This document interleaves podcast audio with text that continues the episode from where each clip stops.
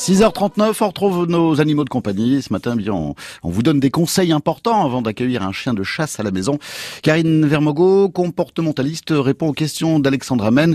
Et pour commencer, bien, sachez que le chien de chasse a un rôle, une véritable mission. Oui, et ça a la mission de chasser. Alors en fonction qu'il chasse avec euh, son nez, euh, avec ses pattes, euh, en courant, en aboyant, etc., il va présenter certaines caractéristiques où je pense qu'il faut être prêt, parce que ça peut être un chien compliqué dans une vie de quotidien mouvementé comme on les a aujourd'hui. Alors il faut s'attendre à quoi concrètement? Alors concrètement, on va prendre quelques races. tout ce qui est terrier, on peut s'attendre à ce qu'il fasse, qu'il creuse beaucoup. Donc il fasse des gros trous dans, vos, dans votre jardin ou dans vos plantes. Ah, et qu'ils soient très tenaces. C'est des chiens qui ont souvent beaucoup de caractère, donc ils ne lâchent pas le morceau comme ça. Et donc dans l'éducation, il faut être très motivant et très constant euh, si on veut euh, leur faire entendre quelque chose.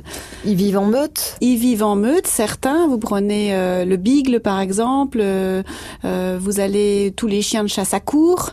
donc quand ils se retrouvent tout seuls et que vous partez travailler, ça peut être compliqué et compliqué aussi pour eux. Ils peuvent aussi beaucoup aboyer puisque justement ils signalent du gibier en groupe, donc euh, ils donnent l'alerte euh, et à ce moment-là c'est des chiens qui aboient euh, facilement. Oui. On peut les perdre On peut les perdre puisque ce sont des chiens qui ont euh, un rappel, euh, somme toute relatif, surtout en forêt, puisque ce qui va les guider, c'est l'odeur. Alors l'odeur en l'air ou l'odeur au sol, hein, euh, truffe en l'air ou truffe au sol, ils écoutent pas tellement ce que vous leur racontez et, et là, les odeurs vont être prédominantes par rapport à votre voix.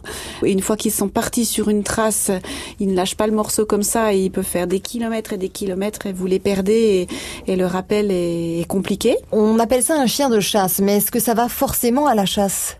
Alors après, certains quand même, euh, s'ils ne sont pas éduqués petits, s'ils n'ont pas de modèle d'autres chiens qui font, euh, ils peuvent peut-être des fois partir, mais une cinquantaine de mètres et revenir. euh, ils savent pas des fois ce qu'ils partent faire, mais il y a un instinct, donc euh, ils essayent des choses. On a des chiens aussi qui du coup souvent ont besoin de beaucoup se dépenser. Globalement, un chien a besoin d'être dehors. Hein. C'est, il y a quelques races qui sont plus canapés que d'autres, mais un chien de chasse, c'est vraiment des chiens qui ont qui sont bien en extérieur, qui peuvent avoir chaud à l'intérieur. Euh, donc euh, et vous devez être un propriétaire plutôt euh, sportif, j'ai envie de dire, ou leur proposer des grandes balades pour qu'ils soient bien. Et puis alors un autre point à souligner important, ce sont des chiens bourrés d'énergie. On pense aux setters, aux épagnols par exemple. Voilà, ce sont des chiens qui bougent beaucoup et qui, quand ils vont rester seuls aussi, peuvent avoir du mal et détruire votre intérieur. donc soyez présents pour eux, soyez disponibles en temps, en présence et un habitat qui correspondent si on veut pas avoir justement euh, ces chiens qui se retrouvent en SPA en l'occurrence. Oui, donc réfléchissez bien. Merci beaucoup Karine Vermogo, comportementaliste.